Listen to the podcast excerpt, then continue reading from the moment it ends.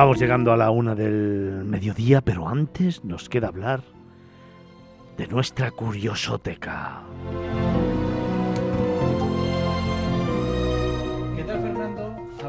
Abrimos otra página más en nuestra curiosoteca, este álbum, donde coleccionamos lugares y rincones curiosos de España. ¿Y todo esto por qué? Porque para viajar, al igual que en otros aspectos de la vida, la curiosidad es fundamental. Ahí la dado. y dicho esto, Entramos en faena porque aquí viene la tercera parada viajera por mi parte de hoy. Hoy vamos a descubrir otro de los tesoros que tenemos en España, en concreto en la provincia de Cádiz. Bueno, casi me atraganto la emoción. Perdón. Se trata de un tesoro inmaterial milenario de las que, bueno, fíjate, solo quedan ejemplos en Francia, China y evidentemente en España, en concreto en Rota. No está totalmente claro si el origen es de la época romana, fenicia o árabe, pero lo que sí es cierto es que eh, pone de manifiesto el importante patrimonio cultural de Rota en este arte. Venga, entonces que yo me aclare. Hoy, ¿qué descubrimos? Ahí está, el arte de la pesca en Rota en sus corrales, un monumento natural de Andalucía.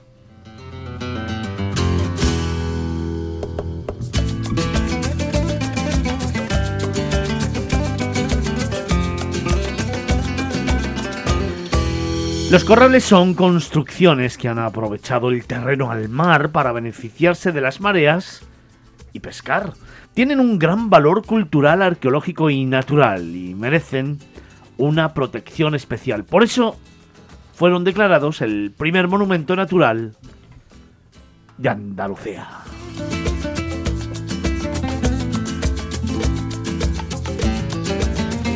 Fíjate, en la actualidad existen en Rota cinco corrales de pesca y se teme, tristemente, que este arte milenario se pierda. Pero por eso estamos aquí, y por eso también se organizan visitas explicativas eh, para poner en valor esta tradición.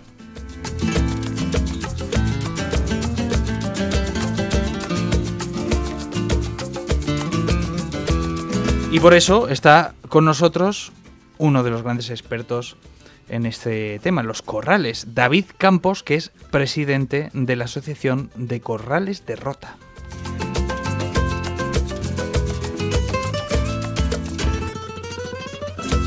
Pues dejadme que en este momento salude a David. David, buenos días.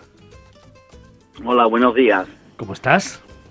Bien, aquí vamos derecho a- ¿cómo es? al trabajo. Pues vamos al trabajo. Tempranito, vamos al trabajo. tempranito. Oye, los corrales, un arte milenario que tenemos el lujo de tener en España. pues sí, gracias a, a estas personas, ¿me entienden? Nuestros ancestros, que nos enseñaron a cuidarlos, nos enseñaron sus valores y nos enseñaron, pues, bueno, a lo que es un arte de pesca ancestral, ¿no?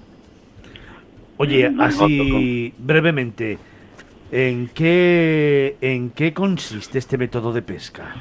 Pues muy sencillo, eh, consiste en un arte de pesca fija, ¿vale?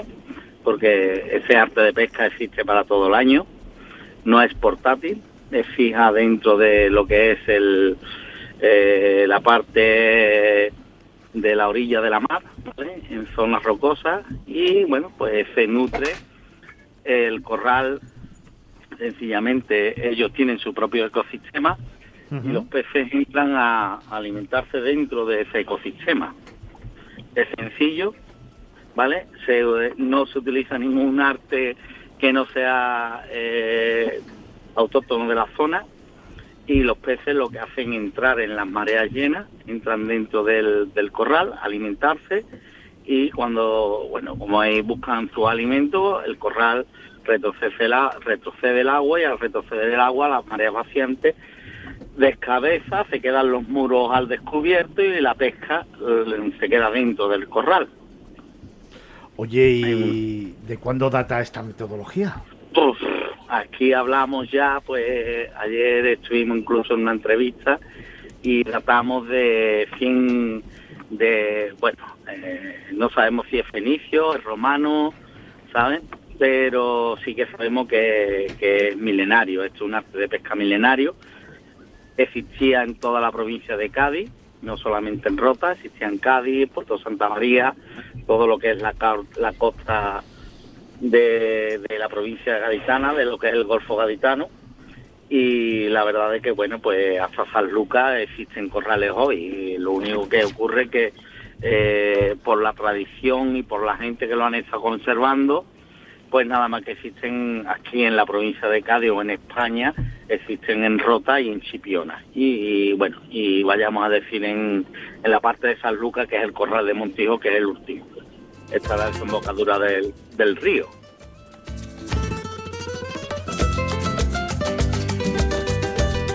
Oye, creo recordar, y según nos cuenta también Diego, que solo quedan eh, algunas reminiscencias de este arte en Francia, en China y solamente en España. ¿Por qué ha quedado tan poco de esto? Mm, queda poco por la sencilla razón de que es un arte de pesca que su mantenimiento es muy laborioso. Entonces, la verdad es que tenemos que estar eh, constantemente manteniéndolo. Son muros, los muros son autóctonos y además son totalmente naturales. ¿eh? son piedras, o sea, puestas por el hombre, pero son de la zona, son y la verdad es que bueno, pues es un arte de pesca que es muy laboriosa, o sea, un arte de pesca que todos los días tienes que echarle un rato a lo que es el mantenimiento, bien a la colocación de piedras porque las mareas las tiran o los temporales los tiran, ¿vale? Y, la verdad es que, bueno, luego lo, lo que son los desagües que estar limpiándolo, hay que cambiar zarzos, hay que ir eh, siempre lo que es el mantenimiento de lo que son los pescaderos, que donde se recogen los pescados estén limpios, sus piedras de lugar colocadas, en fin, es un arte de pesca muy laboriosa, o sea, no es el arte de pesca de embarcación, la embarcación sabemos que tiene su labor, pero esto es, o sea, es una, un arte de pesca bastante eh, dura, entiende? Dura en el sentido de su mantenimiento en cuenta que tenemos que estar, eh, lo que es el mantenimiento, si se caen muros, hablamos de piedras que tenemos que estar meneando, ¿me entiendes? No hay máquina, en la mano del hombre, de 25, una media de peso de entre 15, 25 y 30 kilos, la más pequeña. Entonces, pues la verdad es que es bastante laborioso. Entonces, ¿qué ocurre? Que eh, si no ha habido esa mano de obra, no se ha transmitido o no se ha enseñado o no ha habido gente que le hayan sacado producción a las pescas del corral, ¿me entiende? Pues eh, la verdad pues se va abandonando hasta que se termina perdiendo, porque el corral es tan sencillo que como es tan totalmente natural, si se cae en piedra hace el efecto dominó y al hacer el efecto dominó se pierde, se, se termina cayendo y se pierde. Entonces, claro, si no hay gente o hay gente que realmente les duela o los quiera conservar o los quiera mantener, pues terminan al fin y al cabo terminan desapareciendo.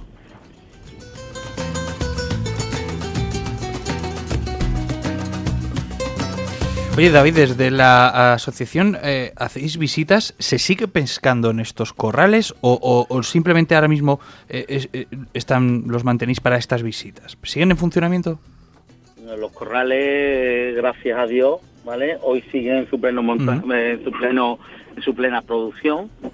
No es las pescas que se hacían antiguamente, las pescas se reducen. Hoy la verdad es que no es un arte como antiguamente de negocio, ¿me entiendes? Es un arte totalmente deportivo y la verdad es que sigue continuando igual. ¿Qué handicap le metemos? Pues para que estos corrales continúen en su perfecta en su perfecta eh, mantenimiento y sus perfectas condiciones y que sigan ahí, ¿vale? Nosotros, pues bueno, desde hace varios años decidimos de meterlo en, en lo que es el, eh, eh, lo que es el, el, sector turístico roteño, ¿vale?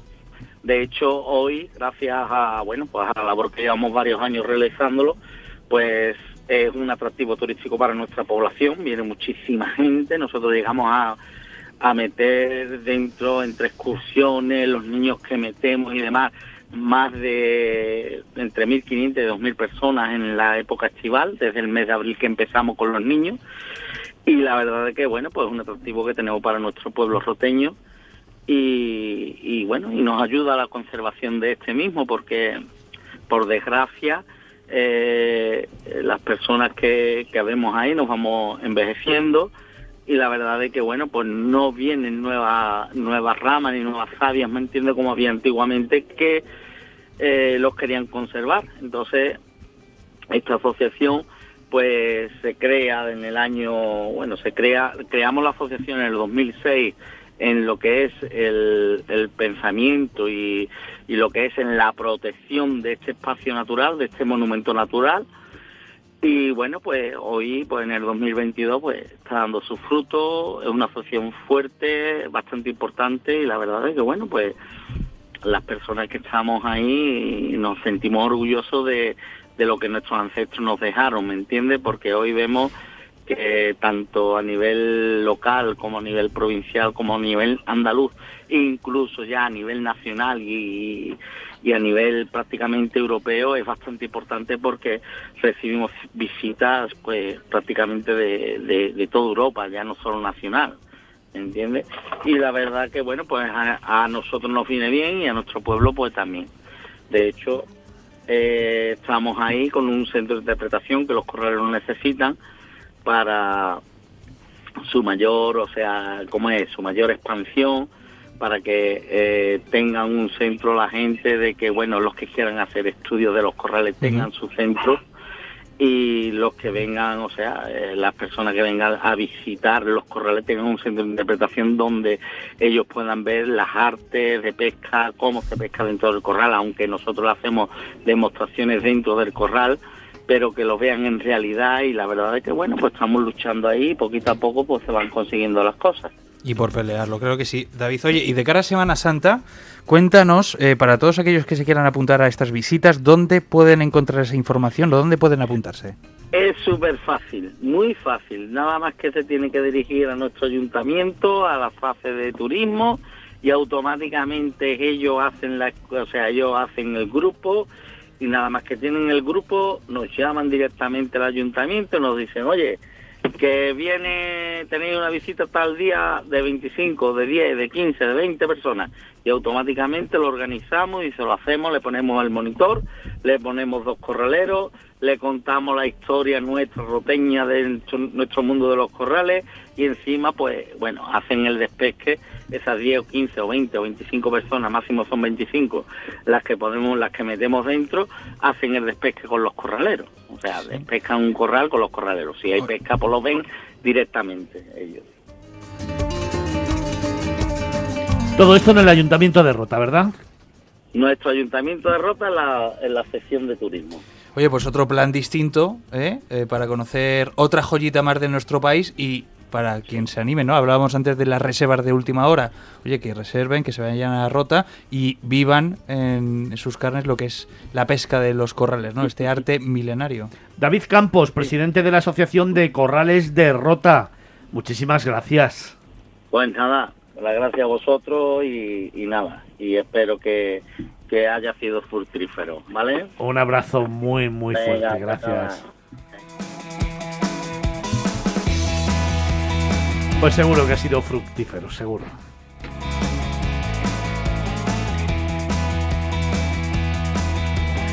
Nos vamos acercando a la una del mediodía y lo hacemos con una gran sonrisa. Que hoy ha sido un programa muy intenso. Justo el programa antes de Semana Santa. A todos, por favor, mucha precaución en las carreteras. Que os queremos tener aquí en Miradas Viajeras el próximo fin de semana.